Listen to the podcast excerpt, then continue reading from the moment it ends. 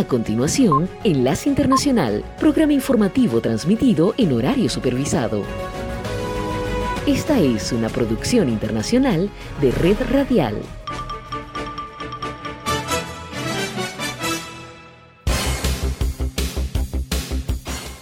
Aquí comienza Enlace Internacional. Saludos a nuestra audiencia en Caracas, Venezuela y el mundo, a través de nuestra frecuencia Sintonía 1420 AM y en Soy Ángela Montilla en la presentación. Bienvenidos.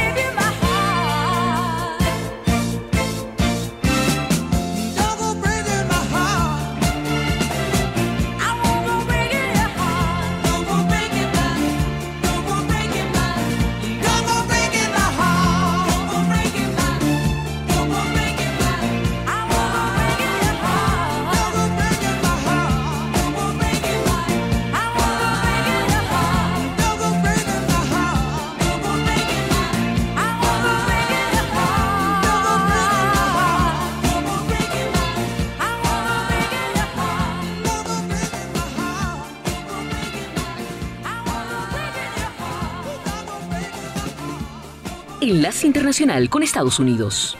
El presidente Joe Biden viajó hasta la ciudad de Milwaukee en el estado de Wisconsin y desde allí habló ante un grupo de trabajadores de una planta de producción de energía eólica y solar sobre dos temas importantes para la actualidad estadounidense. Por un lado, hizo referencia al impacto en el mercado de sus políticas económicas, también conocidas como Bidenomics, por otro lado, el mandatario además aprovechó el escenario para hacer referencia a la difícil situación vivida en la isla de Maui, donde las virulentas llamas han arrasado con todo por su paso y ahora los equipos de rescate luchan incansablemente por ayudar a los miles de afectados de unos voraces incendios que cobran la vida de un centenar de personas y que han dejado millones de dólares en pérdidas materiales. Durante su discurso, Joe Biden ponderó las iniciativas de su administración para invertir en la fabricación estadounidense de tecnologías de energía renovable y semiconductores y resaltó la inversión hecha en infraestructura y agricultura a través de iniciativas como la ley de chips y ciencia, y añadió que estas inversiones estaban creando buenos empleos y fortaleciendo la economía. Mañana se cumplirá un año que firmé una ley significativa de energía limpia para combatir el cambio climático. Es la inversión de este tipo más grande en cualquier lugar del mundo y se logró sin que un miembro del otro partido vote por ello.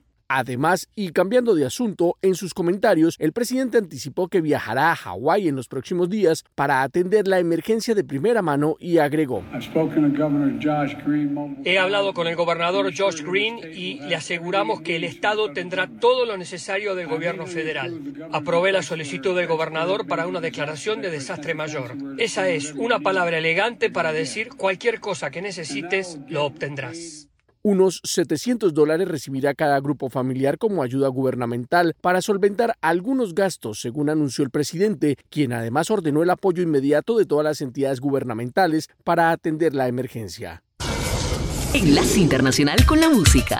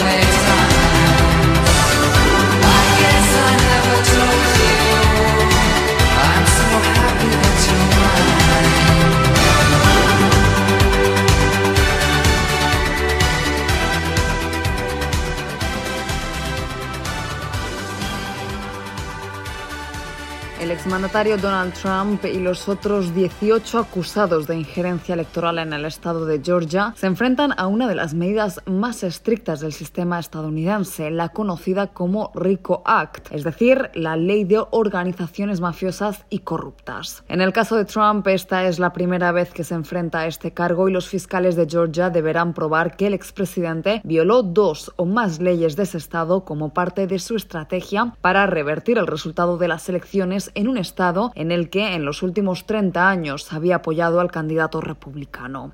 Según refleja el pliego de 97 páginas presentado por la fiscal del condado de Fulton, Fanny Willis, los supuestos esfuerzos y presiones del entonces mandatario y de su equipo para modificar los números y obtener una victoria fueron múltiples, por lo que, tras dos años y medio de investigaciones, se acumulan un total de 41 cargos. En tanto, el candidato republicano y favorito en las encuestas para las primarias de su partido acumula ya casi un centenar de cargos en su contra, 91 para ser exactos, en sus cuatro causas abiertas que podrían obstaculizarle en su carrera a la Casa Blanca. Sus citas con la justicia estadounidense interrumpirían sus viajes por todo el país haciendo campaña para convertirse de nuevo en presidente. Sin embargo, el exmandatario mantiene su apoyo republicano y no duda en cargar contra la administración Biden por lo que asegura es un plan en su contra diseñado para socavar su campaña política. política.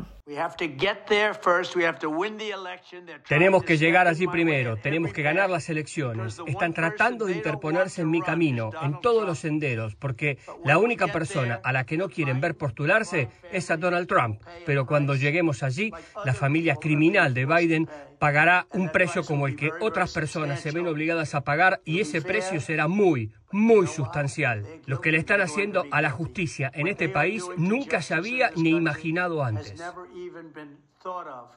Además, esta podría ser la primera ocasión en la que veamos al acusado sentado en el banquillo y es que la ley de Georgia establece que sus audiencias sean televisadas salvo en excepciones en las que haya que proteger otro derecho por encima del derecho a la información. Judith Martín Rodríguez.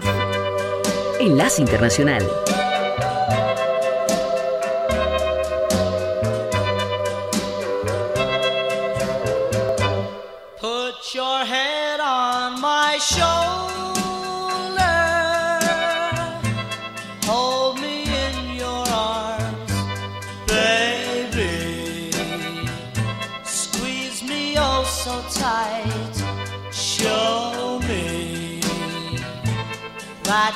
Love me too. Put your lips next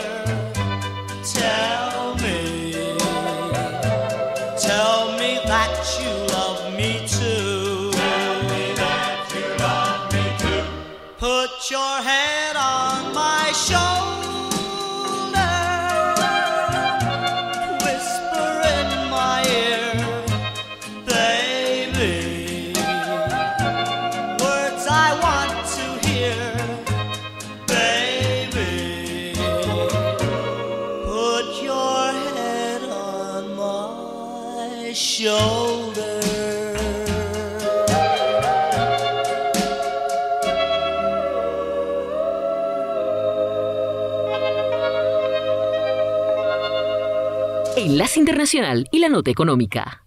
La tasa de inflación en Gran Bretaña cayó en julio a un mínimo de 17 meses debido en gran parte a los precios más bajos de la energía, según muestran cifras oficiales, un alivio para los hogares presionados por una crisis de costo de la vida. Según la agencia AP, la tasa anual de inflación, determinada por el índice de precios al consumo, fue de 6.8% en julio, según indicó la Oficina de Estadística Nacional. Se trata de la cifra más baja desde febrero de 2022, el mes en el que Rusia invadió Ucrania y se dispararon los precios de la energía. El descenso de casi el 8% de junio estaba en línea con las previsiones de los economistas. La agencia de estadísticas atribuye la variación en su mayor parte a una caída en los precios de la energía. También indicó que la inflación en los precios de los alimentos, que también se disparó tras la invasión rusa a Ucrania, se ha suavizado.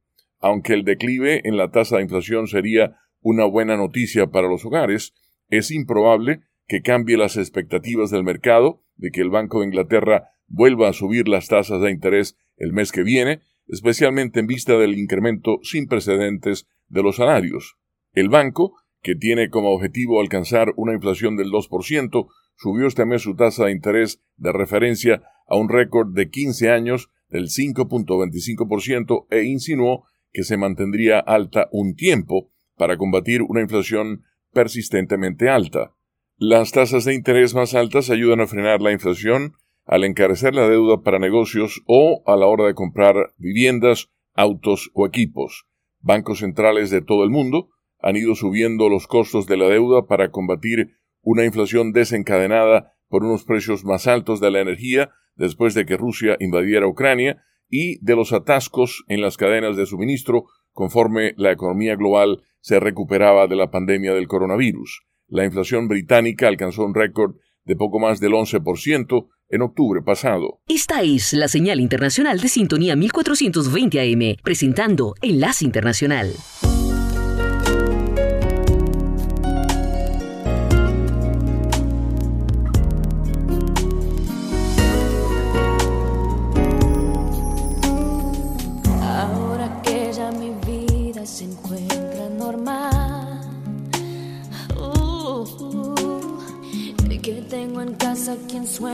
Con verme llegar.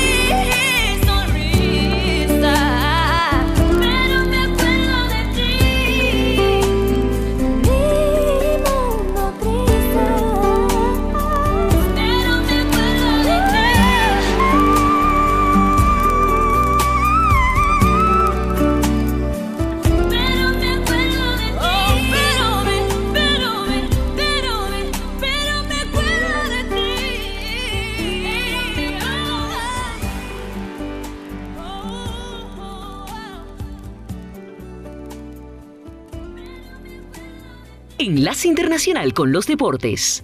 La Copa del Mundo de Mujeres entra en su fase final hacia la consagración de su próxima e inédita campeona. Quizás una de las selecciones que más sintió no poder estar en el partido decisivo es Suecia, cuya maldición también se extendió a esta Copa en Australia. Claramente, la justicia no estuvo de parte de la selección nórdica que por sexta vez se queda en la puerta. El cuadro nórdico es una de las cuatro selecciones que han estado presentes en todas las ediciones de la Copa del Mundo femeninas y solamente una vez ha logrado acceder a la gran final. En semis, la historia fue diferente. En China 91, Noruega fue el encargado de eliminarlas. En Alemania 2011, el verdugo fue Japón. Y hace cuatro años, en Francia 2019, fue Países Bajos quienes les impidieron pelear por el campeonato con un agónico 1 a 0 en tiempos extra. Esta vez, la bestia negra fue España, que, hay que decirlo, le ganó con justicia. Y mientras ya comenzó la cuenta regresiva para la gran final del domingo en la Copa del Mundo de Mujeres, vale la pena salir un poquito de la coyuntura y explorar algunos números y récords que nos está dejando este maravilloso mundial. Si bien las comparaciones son odiosas, indefectiblemente siempre se busca un paralelismo con los mundiales de los hombres. Hay algunos récords que aún los hombres no han podido superar y que están en manos de las mujeres. Por ejemplo, la brasileña recién retirada Marta Vieira Silva es la goleadora histórica de su selección y de todas las Copas del Mundo. Sus 17 goles marcan un registro que ningún otro futbolista ha alcanzado y supera leyendas como la del alemán Miroslav Klose, quien marcó 16 goles en los cuatro mundiales que participó. Otro ejemplo es el de Mirailes Maciel Mota, conocida como Formiga, quien posee tres récords difíciles de superar. Es la jugadora con más edad de marcar en una Copa del Mundo, 37 años en Canadá 2015, la más veterana en participar en un mundial, 41 años en Francia 2019, y quien más mundiales jugó, 7, en comparación, por ejemplo, con Lionel Messi, Cristiano Ronaldo, Lothar Mateus, Antonio Carvajal, Rafa Márquez y Andrés Guardado, quienes tienen 5 apariciones en Copa del Mundo. Hay más, y es la estadounidense Christine Lilly, quien posee el récord de partidos jugados en una Copa del Mundo, 30 de los hombres, el que más se acerca es el alemán Lothar Mateus con 25. También la mayor goleada histórica en mundiales pertenece a las chicas, 13 a 0 de Estados Unidos a Tailandia en el Mundial de Francia 2019, un marcador superador de aquel 10 a 1 que en hombres Hungría le anotó a El Salvador en el Mundial de España 82. Finalmente, en la historia de los mundiales masculinos, ninguna selección se ha coronado campeona pudiendo mantener su arco en cero durante toda la competición. Sin embargo, entre las mujeres hay una selección campeona sin que le hicieran un solo gol. Alemania, campeona en China 2007. Orgullo, récords e imbatibilidad para las mujeres que siguen disfrutando de su fiesta en Australia. Bien por ellas. Desde Caracas, Enlace Internacional, por sintonía 1420 AM.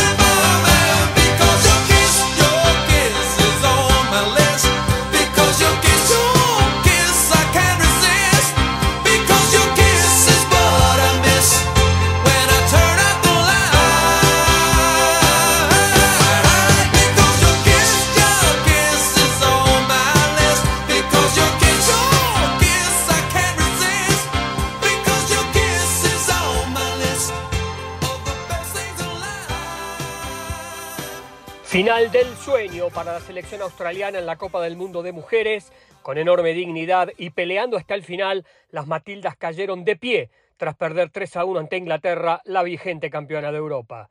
En un partido con mucha intensidad y muy luchado, las chicas inglesas pudieron destrabar un partido muy complicado cuando solo quedaban cuatro minutos para la conclusión. Lo de las australianas es para destacar y aplaudir. Hicieron historia y también tendrán la posibilidad de subirse al podio cuando jueguen por el tercer puesto frente a Suecia. Sam Kerr, la gran figura y capitana de la selección anfitriona, con tristeza, pero agradecida por el apoyo de su gente, habló del partido y además expresó un deseo para el futuro del fútbol femenino en su país. Fueron un gran equipo y los respetamos, pero no hubo diferencia de dos goles. Nos vamos apenadas y con las manos vacías. Estamos muy agradecidas por el apoyo incondicional de toda la gente durante todo el torneo. Ojalá esta copa sirva para inspirar a muchas chicas en nuestro país, donde el fútbol no es el principal deporte. Para Inglaterra, la tercera fue la vencida y por fin puede llegar a una final luego de dos intentos frustrados en Canadá 2015 y Francia 2019. Chocará ante la enorme y difícil España que espera su gran día. La entrenadora de las Leonas, la holandesa Sarina Wiegman, emocionada e incrédula aún por el logro, decía lo siguiente en el campo de juego tras el encuentro. Llegamos a la final, es increíble, un sueño. Queríamos ganar, necesitábamos ganar. Nos mantuvimos estrictas en el plan de juego todo el partido. Felicito a Australia que ha crecido mucho en este mundial, fue un rival muy difícil. Final inédita para la que será una nueva campeona histórica. Todavía nos queda el último duelo que será lo mejor en esta maravillosa Copa del Mundo que consagrará a su nueva reina. Sintonía 1420 AM está presentando Enlace Internacional. It's a little bit funny, this feeling inside.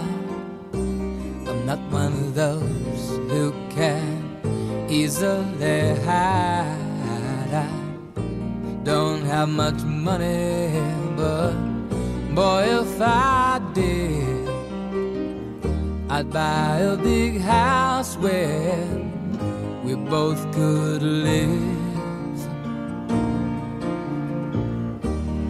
I was a sculptor, but then again, no, or a man who makes potions in a traveling show. I know it's not much, but it's the best I can do. My gift is my song, and this one's for you. And you can tell everybody this is your song. It may be quite simple, but now that it's done, I hope you don't mind. I hope you don't mind that I put down the words how wonderful life is while you're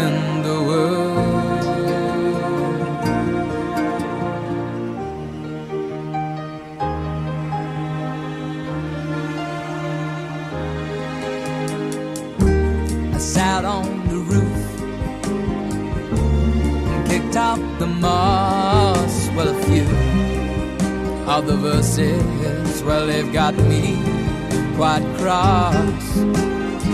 But the sun's been quite kind while I wrote this song. It's for people like you that keep it turned on. so excuse me for getting. But these things I do, see, I've forgotten if they're green or they're blue. Anyway, the thing is, what I really mean. Yours are the sweetest eyes I've ever seen. And you can tell everybody this is the song. It may be quite simple, but now that it's done, I hope you don't mind. I hope you don't mind what I put down in the words. How wonderful life is while you're in the world.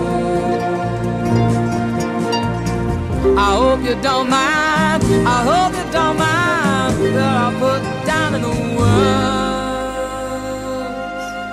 How wonderful life is while you're in the world.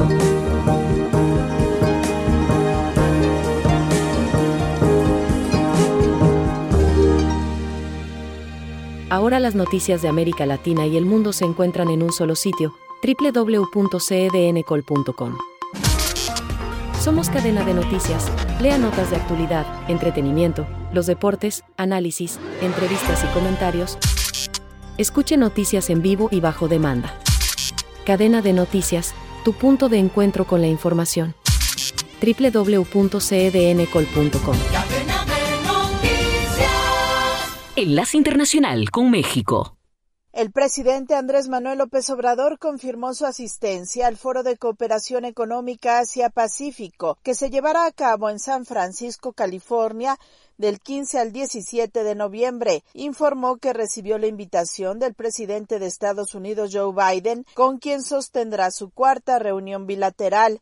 El Ejecutivo mexicano adelantó que insistirá en la integración de todos los países de América, incluido Cuba, tanto desde el punto de vista comercial como un plan migratorio que incluye el desarrollo de los pueblos, así como el aspecto de seguridad para enfrentar la violencia. Señaló que hay disposición del mandatario estadounidense para avanzar en un programa de desarrollo. Él coincide de que no solo es el fortalecimiento de América del Norte, él está buscando mecanismos de financiamiento para países de América del Norte y para toda América. Financiamiento accesible, créditos baratos y yo estoy planteando también el que se pueda poner en marcha un plan para toda la América sin excluir a nadie. Ignacio Martínez Cortés, coordinador del Laboratorio de Análisis en Comercio, Economía y Negocios, apuntó que el actual gobierno de Estados Unidos no ha tenido una política integral hacia América Latina y el Caribe, pese a las intenciones del presidente Joe Biden. Estimó que es poco factible que la propuesta de López Obrador se concrete debido a que le resta poco más de un año de gobierno. Eh, se estaría quedando en la parte de la voluntad política. Ya impulsar este, eh, mecanismos y, por supuesto, establecer, adoptar compromisos ya ya ya no es este, eh, posible,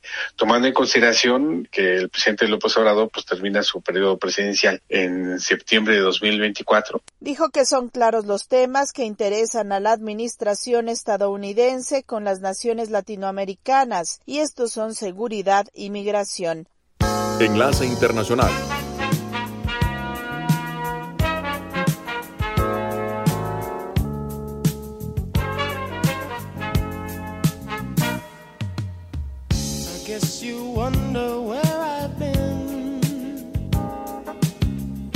I searched to find the love within.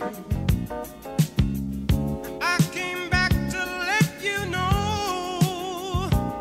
Got a thing for you, and I can't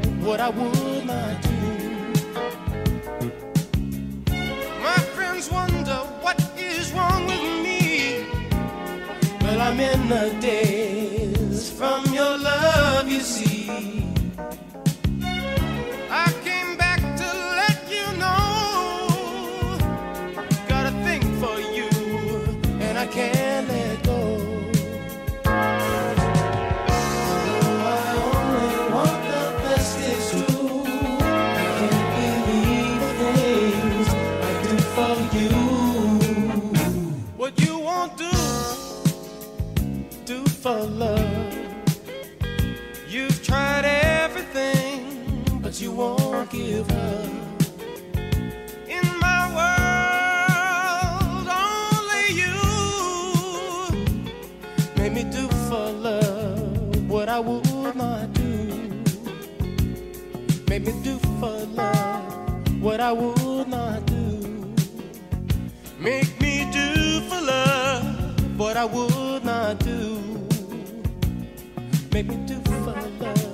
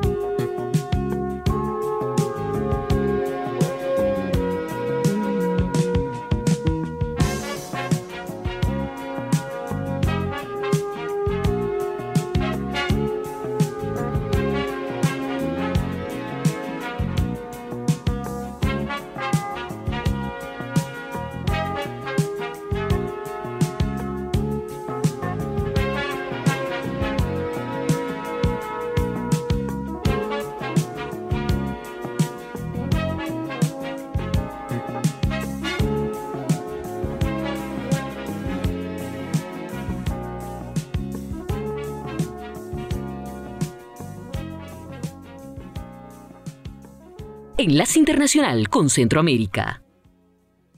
Guatemala se prepara para el balotaje que se disputará entre la candidata Sandra Torres del Partido Unidad Nacional de la Esperanza y el aspirante Bernardo Arevalo del Partido Movimiento Semilla, quien según la última encuesta publicada por la Fundación Libertad y Desarrollo lidera la intención de voto. Ambos preparan los cierres de campaña para las próximas horas, pues se acaba el tiempo que permite la ley, como explica el portavoz del Tribunal Supremo Electoral, Luis Gerardo Ramírez. Tal y como lo establece en este sentido la ley electoral de partidos políticos, son 36 horas antes del evento electoral, por lo cual el llamado al voto, la campaña por parte de los dos partidos políticos que están en contienda finaliza este viernes 18 de agosto al mediodía. Mientras tanto, se agiliza el envío de cajas electorales que contienen las papeletas hacia los puntos más lejanos del país, según declaraciones de la directora electoral, Gloria López. Vamos en un 50% de avance. Hemos concluido ya con varios departamentos distantes. En total, pues creo que son 10 departamentos más voto en el extranjero con que lo, lo que ya embalamos. Ya vamos distribuyendo 12 mil más cajas electorales. El voto en el extranjero se dará, como en la primera vuelta, en 15 ciudades de Estados Unidos. La Junta Electoral a cargo espera que incremente la cantidad de guatemaltecos que acudan a las urnas y se supere la afluencia del 25 de junio, explicó la presidenta de la Junta Electoral de Voto en el extranjero, Nelly Arteaga. Tenemos las expectativas muy altas, las personas están participando más en esta segunda ocasión. En la primera no tuvimos tantos voluntarios, ahora estamos teniendo más voluntarios. Tuvimos 1.452, ese fue el dato exacto, votantes en Estados Unidos y esperamos pues que superemos este dato. Las personas ya están más informadas. Algunos consulados están haciendo jornadas de entrega de DPIs para que puedan estar listos todos con su DPI y puedan llegar a votar. Más de 3.400 centros de votación serán habilitados el domingo 20 de agosto para recibir a más de 9 millones de guatemaltecos aptos para elegir al próximo presidente y vicepresidente del país. Además, se repetirá elecciones locales en cinco municipios del país. Esta es la señal internacional de sintonía 1420 AM, presentando Enlace Internacional.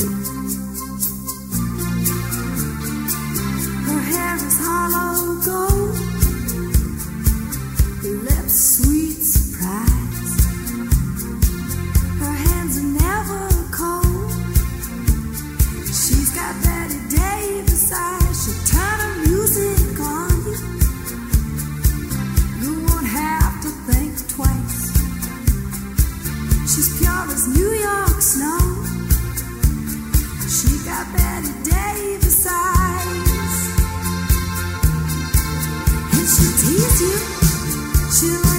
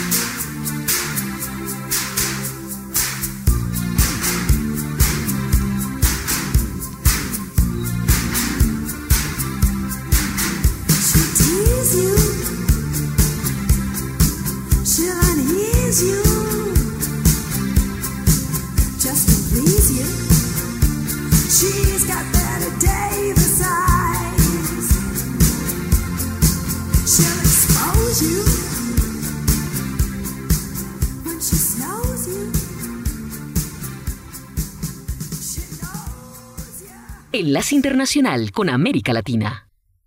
En Ecuador existen hasta 36 cárceles donde se encuentran más de 36.000 personas privadas de libertad con delitos comunes hasta aquellos vinculados al narcotráfico. La prisión de La Roca es de máxima seguridad y allí permanecen los presos más peligrosos del país, líderes de bandas delictivas. El control de estos centros está en manos de los narcoterroristas que suman más de 22.000 integrantes, entre los choneros, vinculados al cártel de Sinaloa, con más de 15.000 terroristas, y los lobos, con más de 7.000, vinculados al cártel Jalisco Nueva Generación. Desde los penales, cada una de las bandas ordena asesinatos, secuestros, extorsiones, colocación de artefactos explosivos. La clave de la inseguridad es la corrupción, como señala Mario Pazmiño, ex jefe de inteligencia militar y experto en seguridad. porque existen tres factores. El primero, altísimos niveles de corrupción, en donde están casi todas las instituciones que trabajan ahí en el estamento del sistema de seguridad carcelaria. El segundo, básicamente, es relacionado al tema de una mala formación de guías penitenciarios. Ahí hay otro factor importante. Y el tercero es una combinación de diferentes amenazas que están al interior y cada una de ellas quiere mantener un control en el territorio, porque cada pabellón significa recursos, porque ahí le cobran hasta porque respiran. Los últimos asesinatos a líderes políticos vuelven a poner en la mesa la necesidad de tomar el control verdadero de las cárceles. Para Pazmiño, el Estado no lo está logrando. Al Estado le cuesta retomar supuestamente el control temporal por algunas horas, tres, cuatro, cinco días, y eso pues al otro día continúa nuevamente este tipo de agitación. Los expertos critican, por ejemplo, que no existan inhibidores de señal de celular para evitar que se coordinen las acciones entre bandas a través de mensajes y llamadas para amotinamientos en varias cárceles de forma simultánea.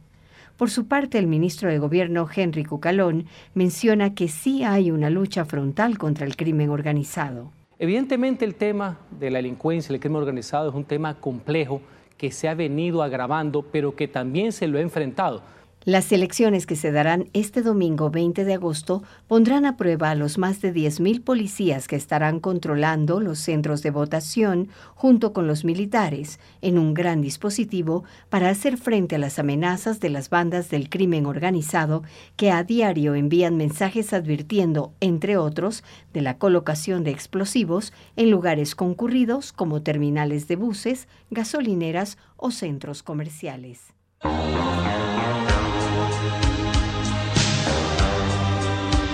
Enlace Internacional.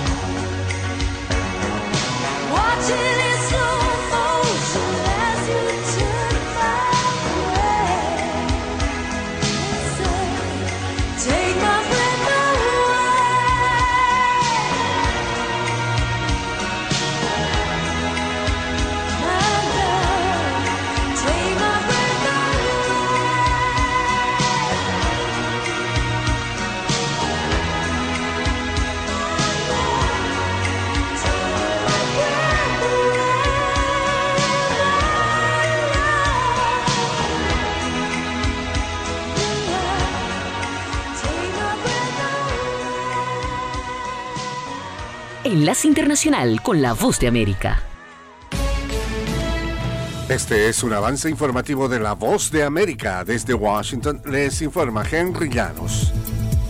Mientras se acerca la fecha impuesta por autoridades de Georgia empiezan a delinearse las estrategias legales que seguirán el expresidente Trump y otros 18 imputados. Nos informa Celia Mendoza. La fiscal Fanny Willis le ha dado a los 19 imputados en el condado de Fulton hasta el mediodía del 25 de agosto para entregarse para ejecutar las órdenes de captura emitidas en su contra. Pero el abogado de Mark Meadows, quien fuera el jefe de gabinete de Donald Trump, pidió a la Corte Estatal remitir su caso a una Corte Federal. Por su parte, el exalcalde de Nueva York, Rudy Giuliani, también acusado, cuestionó el uso de cargos por crimen organizado presentados por la fiscal Willis, quien reveló su intención de adelantar el caso contra todos los imputados al mismo tiempo. Celia Mendoza, Washington. El presidente de Estados Unidos, Joe Biden, y la primera dama, Jill Biden, viajarán el lunes a Maui para reunirse con los socorristas, sobrevivientes y funcionarios federales, estatales y locales tras los destructivos incendios forestales que han dejado al menos 106 muertos en la isla hawaiana. La Casa Blanca informó el miércoles que el presidente y la primera dama serán recibidos por líderes estatales y locales para ver de primera mano los estragos de los incendios y la devastadora pérdida de vidas y tierras. De costa a costa,